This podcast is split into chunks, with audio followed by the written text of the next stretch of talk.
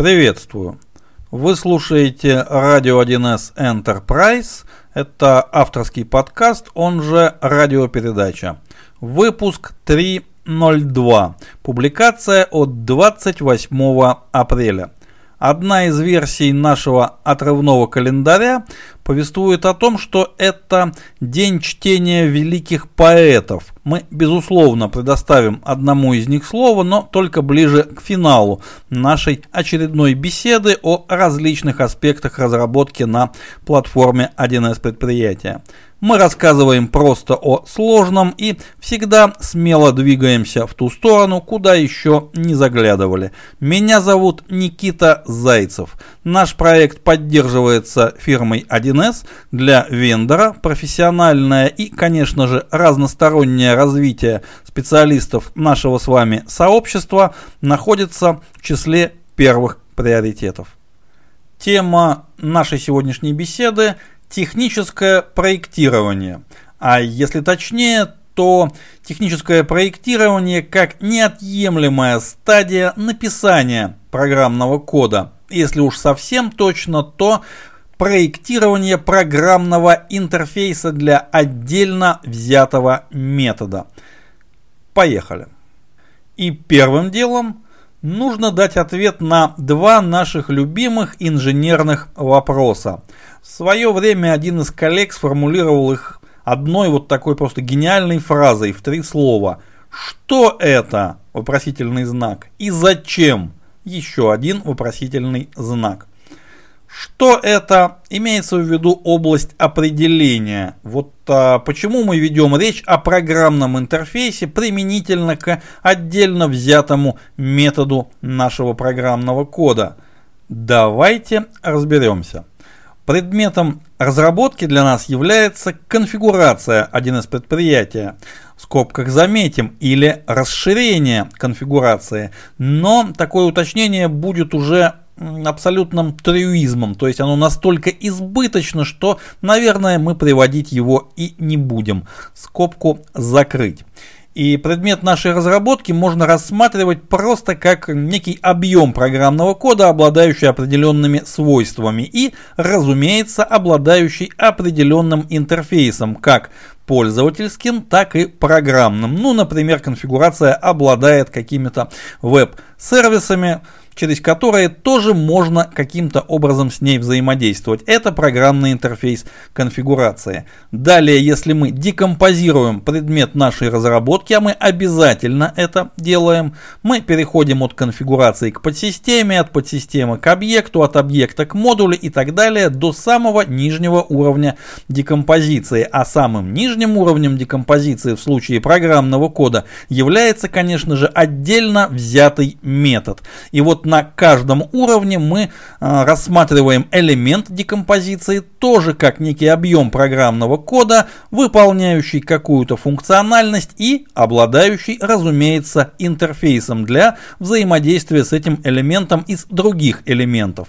И вот в этом смысле абсолютно любой элемент декомпозиции предмета нашей разработки, в том числе и отдельно взятый метод, каждый из них обладает своим программным интерфейсом.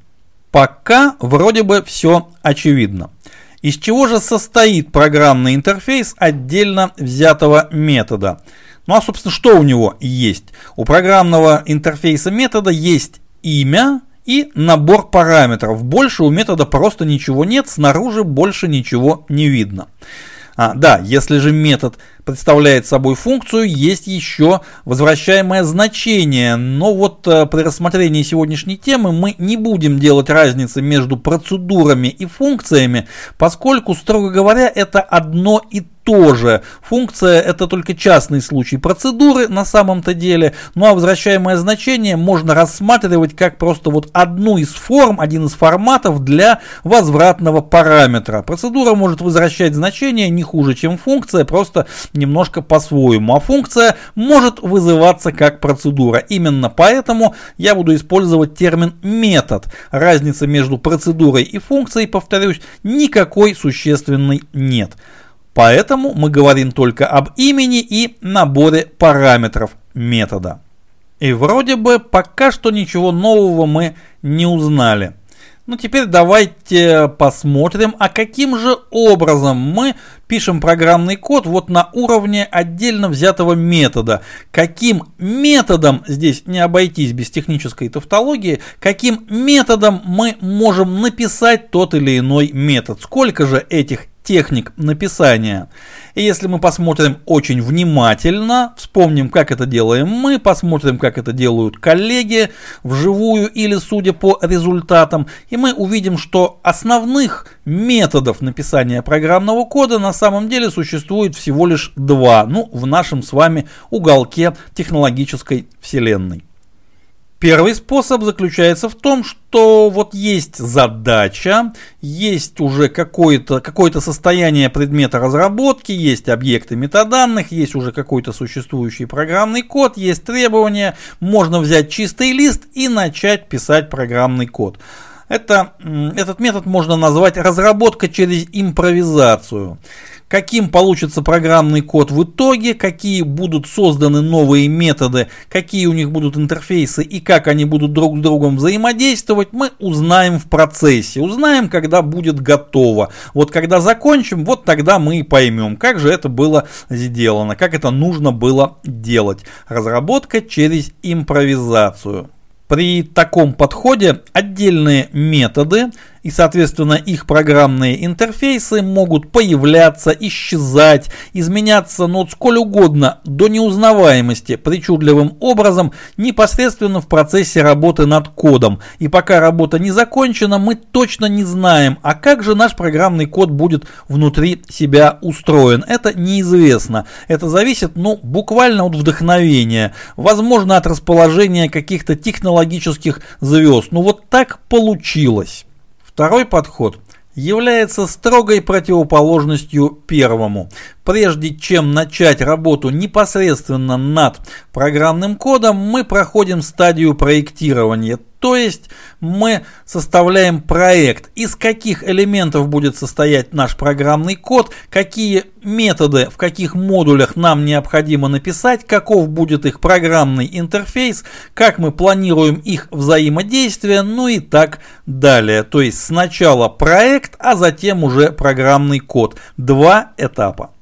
Именно о таком подходе говорил Фредерик Брукс в своем хрестоматийном труде «Мифический человека месяц», когда упоминал о том, что программист только половину времени проводит за электронной вычислительной машиной, а половину времени не меньше работает за столом с карандашом и бумагой. Ну, с поправкой на современные реалии мы работаем, конечно же, не с карандашом, но суть ровно такая. Сначала мы проектируем и конструируем, и это примерно половина нашего рабочего времени, а затем мы пишем уже вполне очевидное рабочее тело сконструированного программного кода. Это вторая половина. Вот такой второй подход. Разработка через проектирование.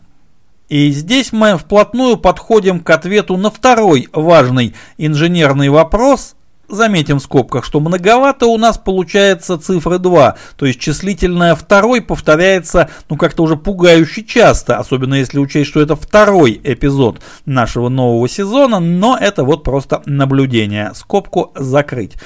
Так вот, важный инженерный вопрос, который звучал, а зачем? То есть область целеполагания. Зачем нам вводить в наш рабочий процесс дополнительную стадию на самом нижнем уровне, там где мы имеем дело с отдельными методами? Зачем нам там-то стадия технического проектирования? И ответ очень прост. Так гораздо эффективнее. А почему так гораздо эффективнее?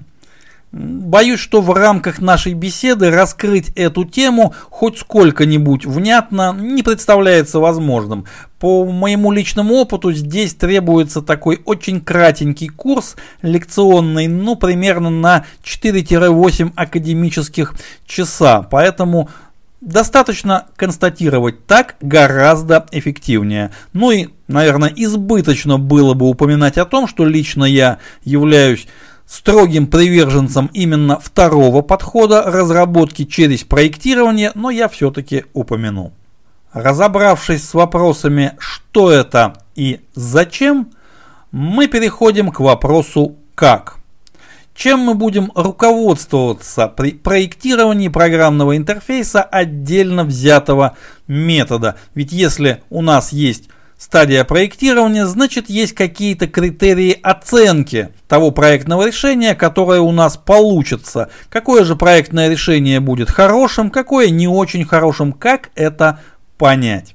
И здесь мы попробуем ввести в оборот еще одно важное инженерное техническое понятие, которое нам еще не раз пригодится по ходу нового нашего сезона. Умный программный код. Что здесь имеется в виду? Ну, опять же, чтобы эту тему раскрыть требуется ну где-то два академических часа, судя по личной моей практике.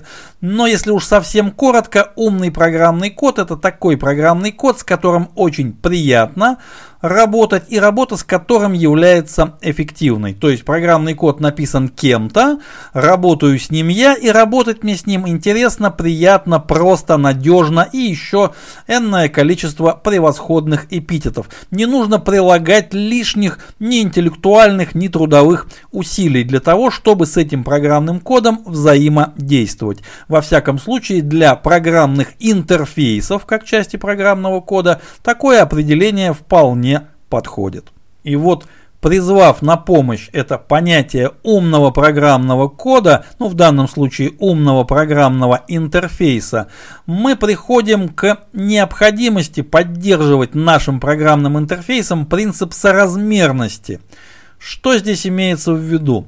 Вызвать метод, если это метод относительно сложный, то есть содержит не нулевое количество параметров, а хотя бы более одного. Так вот, Вызвать этот метод можно в самых разных ситуациях для решения самых, ну не то чтобы разных, но есть разные варианты использования нашего метода тем, кто будет его вызывать. Даже если этим кем-то будем мы сами, допустим, завтра, послезавтра, через месяц, это не важно. Это будет уже совершенно другой специалист. Так вот, есть разные варианты использования нашего метода, простые, посложнее, совсем сложные и есть различные комбинации параметров нашего метода. Они тоже могут быть простыми, посложнее и совсем сложными. Так вот, принцип соразмерности заключается в том, чтобы сложность вызова причем как интеллектуальное, понять, вспомнить, как же правильно вызывается этот метод, желательно не подглядывая в документацию, в его описание и уж совершенно точно не подглядывая в его рабочее тело. Так вот, понять, как метод используется, нужно без лишних усилий. И чем проще вариант использования, тем проще должен быть вариант вызова, синтаксис вызова, тем элементарнее и понятнее должна быть конструкция, которую должен будет написать специалист, который с нашим программным кодом взаимодействует. Соразмерность сложности вызова, сложности синтаксиса, сложности варианта использования. Это крайне важный критерий. Давайте поясним на очень простом примере. В качестве аналогии возьмем мощную функциональную консольную утилиту, например, grep или curl. Ну или даже, например, R-агент или IB-SRV. Это не важно. Важно, что если мы внимательно посмотрим на параметры, на опции этой утилиты, то мы и увидим тот самый принцип соразмерности. Чем проще вариант использования того же грепа, ну, найди указанную подстроку вот в этой строке. Это элементарный совершенно вызов. Если же нужно найти что-то гораздо более сложное, то и вызов получится гораздо более сложным. Ну просто оцените хотя бы объем документации к этой утилите. Какие есть опции, какие есть их комбинации, значения и так далее и тому подобное. Вот это и есть принцип соразмерности. А наш метод в программном коде по сути ничем не отличается от консольной утилиты. И у него точно такой же программный интерфейс, имя и параметры. Итак, а чем же конкретно мы можем управлять на стадии проектирования программного интерфейса? Выбор в общем-то, невелик. Мы можем управлять именем, но именование объектов, переменных и вообще именование как таковое, это, безусловно, тема отдельной, обособленной беседы. Мы можем управлять только параметрами, их количеством, порядком их следования, типами значений, значениями по умолчанию, да в общем-то и все. Но и этих невеликих вроде бы возможностей достаточно для того, чтобы спроектировать либо очень умный, очень легкий, эффективный программный интерфейс метода, либо же наоборот, громоздкий, переусложненный, непонятный и буквально провоцирующий на ошибки. Каким же образом нам действовать? Во-первых, количество параметров. Лично мой рекорд, но это рекорд наблюдателя, конечно же, а не автора, это 22 параметра у метода. Причем метод вполне рабочий, во вполне рабочей конфигурации, далеко не тривиальной и, ну, мягко говоря, не маленькой, которая решает крайне серьезные задачи. Но вот там можно найти и такие методы. Вполне возможно, что в качестве примера, как не нужно, я это приведу в нашем одноименном телеграм-канале в качестве иллюстрации к выпуску. Итак, 22 это явно очень много, да и 10 это очень много. А сколько нормально? Не более чем. Но стандарт разработки гласит, что не более 7. Но вот лично я в своей практике э, придерживаюсь другого правила, гораздо более строгого. Не более трех значимых именованных параметров у метода. Вот три и не больше. Если нужно больше, четвертым параметром необходимо задействовать структуру со всеми остальными дополнительными параметрами, которые чтобы не путать с основными, я обычно называю опциями. То есть у метода есть параметры, и их не более трех. Есть опции, их может быть сколько угодно, но вот они все помещаются в четвертом параметре. Да, это один из моих личных таких принципов работы с программным кодом. Разумеется, это никакая не истина в ни в какой инстанции, но вот я предпочитаю работать именно так. Почему три? Ну, здесь я, наверное, ограничусь цитатой из одного популярного киноперсонажа. Есть что-то магическое в количестве 3. Почему-то у большинства людей на трех счет заканчивается. И это действительно так. Э, здесь мы не будем, конечно, даже пытаться подтягивать на помощь лингвистику, народный фольклор, психологию и еще 100-500 различных дисциплин, которые нам помогут понять, почему же 3 это просто, а все, что сверху у трех это уже сложно. Но вот голова у человека вот так устроена. Ну, у обычного средневзвешенного человека и средневзвешенного программиста в том числе, действительно сознание устроено так, что больше трех воспринимается как уже нечто сложное. А вот три мы запоминаем просто в легкую, не задумываясь. Поэтому три. Не более чем. Во-вторых, типы значений параметров. Тип значения должен быть определен строго. То есть, конечно, допускается некоторая вариативность, но только некоторая. Ну, например, э, тип значения параметра справочник контрагенты, в случае, если метод должен нам что-то вернуть по одному контрагенту. Либо же массив, массив элементов типа справочник ссылка контрагенты, если нам требуется там что-то вычислить, посчитать, выполнить для нескольких контрагентов сразу. Вот это вполне допустимая вариативность. А вот если типом нашего параметра может быть как справочник ссылка, так и документ ссылка, так и таблица значений, так и табличный документ, так и еще что-то вплоть до там диаграммы, вот это, наверное, уже недопустимая вариативность и так не нужно. В-третьих, взаимная зависимость параметров. Ее попросту не должно быть. В описании любого из наших параметров фразы типа а, «если параметр соседнее имя определен как диапазон значений, тогда здесь нужно передать еще другой диапазон значений, иначе можно передать что-то еще иное. Вот так нельзя, это переусложнение. Ремарка. Это правило касается только основных именованных параметров, тех самых трех, ну или четырех, пяти, шести, семи, смотря сколько вы для себя определили как максимально допустимое, граничное количество именованных параметров. Это действует только для них. Для опций, то есть для дополнительных параметров внутри структуры, это вполне допустимо, там такие зависимости могут возникать, и это нормально. Но для именованных параметров никаких зависимостей быть не должно. В-четвертых, порядок следования параметров и значения по умолчанию.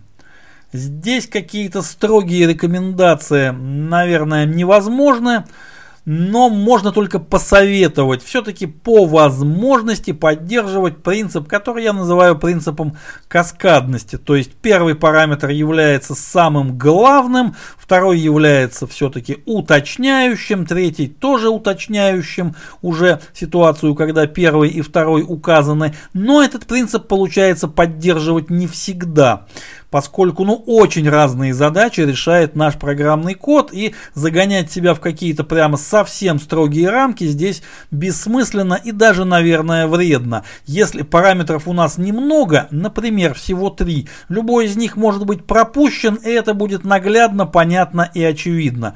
Сравните ситуацию, когда у меня вызов метода это первое значение, первый параметр пустое значение, то есть запятая, и затем два каких-то значения значения ситуации, когда Первый параметр указан, затем 4-5 подряд запятых и какой-то еще параметр указан. Вот даже визуально понять и разобраться во втором случае, а что же за вариант использования такой сейчас задействован, надо глазами визуально пересчитывать запятые. Это, мягко говоря, непродуктивная трата времени. А вот если параметров немного, любой из них действительно можно заменить значением по умолчанию, и это вполне нормально. Поэтому здесь без жестких рамок, но и без, скажем так, фанатизма. В-пятых, если метод настолько сложный, что нам пришлось задействовать структуру для передачи в него опций, то есть дополнительных параметров, тот самый четвертый именованный параметр, ну в моем случае, в случае моего личного стандарта, возможно он будет седьмым, восьмым и так далее. Для таких случаев нам необходимо к нашему методу обязательно написать парный конфигурационный метод, который вернет пустую структуру вот этих самых опций, правильно поименованных. Так гласит стандарт разработки. И это совершенно верно. Но мы пойдем немножко дальше. И на конфигурационную функцию мы еще возложим не только разметку пустой структуры опций, но еще и значение по умолчанию, попросим ее туда сразу встроить, то есть вызвав конфигурационную функцию, я получаю готовую структуру опций метода уже с настроенными значениями по умолчанию, то есть там, где они у нас строго типизированы, там по крайней мере пустые значения нужных типов. А там, где есть какие-то уже предустановки, они уже предустановлены. Но это еще не все. Конфигурационную функцию мы также нагрузим способностью проверять, валидировать проверять корректность тех параметров, которые передаются. Это очень важно. Это важно в первую очередь там, где у нас существует взаимная зависимость между опциями. То есть один задан, следовательно, должны быть заданы два других, ну иначе никак. Можно, и я бы это рекомендовал делать, проверять еще и, по крайней мере, типы значений, а возможно и допустимые диапазоны значений. Ну, например, если опция у нас повествует о том, что это какой-то процент чего-то, что задействуется рабочим телом метода, и этот процент не должен быть более 100, то конфигурационная функция должна еще и проверить, а не передали нам случайно более 100%. Например, передали 150. Это явно недопустимый абсолютно вариант использования. Здесь, конечно, нет э, прямо вот строгости, обязательно проверять все типы, все диапазоны, все, что только можно и нельзя. Но тем не менее, если и особенно если наш метод входит в программный интерфейс объекта или подсистемы, то есть вызывается кем-то извне, а не факт, что мы этому кому-то доверяем вот настолько полностью. И если вызов нашего метода представляет собой определенную функциональную опасность, то есть если его вызов с недопустимыми значениями параметров может привести к каким-то аварийным последствиям, нам нужно сюда встроить защиту. Ну, на бытовом языке это называется защита от дурака, у нас называется в инженерном деле немножко по-другому, но тем не менее такую защиту крайне желательно встроить. И лучшего места, чем конфигурационная функция, парная к нашему методу, желательно, чтобы у них даже имена почти что совпадали. То есть конфигурационная функция это такое же имя, но с каким-то там суффиксом, префиксом, не суть важно. Вот а, эта функция должна еще и уметь выполнить валидацию тех параметров, которые в метод передаются. И, наконец, возможно, самое интересное. Предположим, мы реализовали валидацию входящих параметров нашего метода через конфигурационный метод, либо же напрямую в рабочем теле. Это не важно. Также не важно, для чего именно нам эта валидация потребовалась. Ну, например, наш метод может вызываться извне.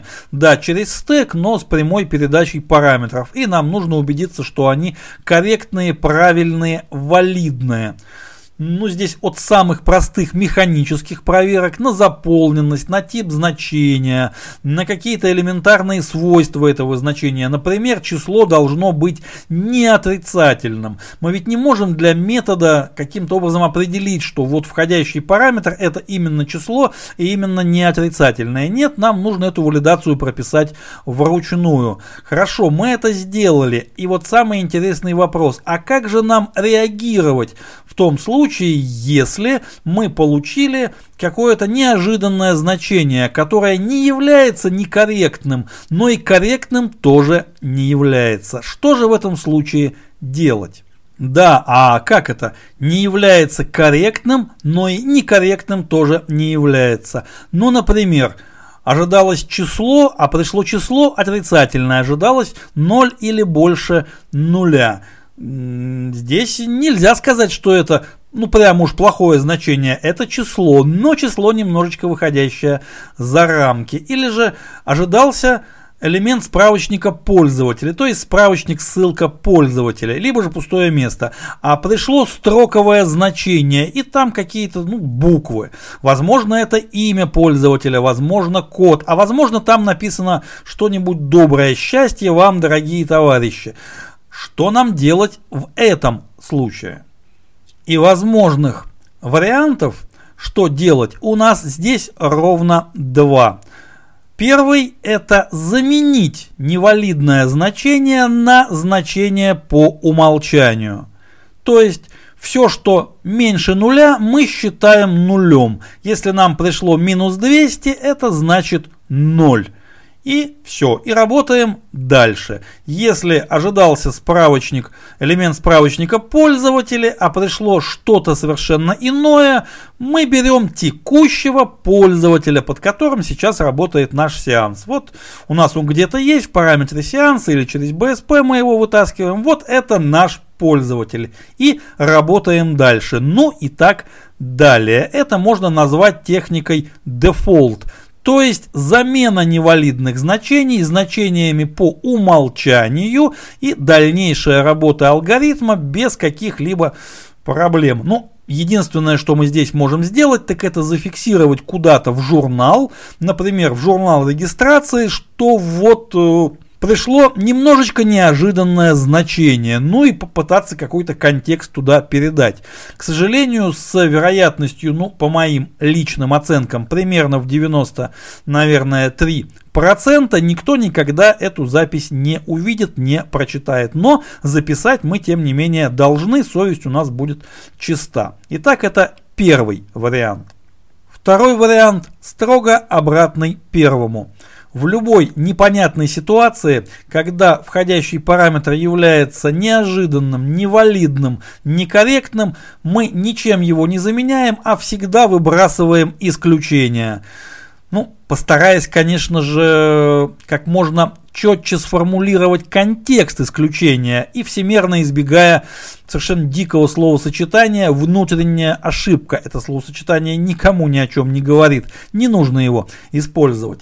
Но вот э, поведение вот такое. Параметр некорректный, невалидный. Выбрасываем исключение и завершаем работу. Да, у нас что-то при этом взорвалось. Но некорректное значение не перешло в более корректное и не ушло на нижние уровни стека, тем самым не породив возможную, трудно воспроизводимую, трудно локализуемую ошибку в поведении всего нашего программного продукта, всего функционального блока. Вот такая техника, а, ее можно назвать техника assert.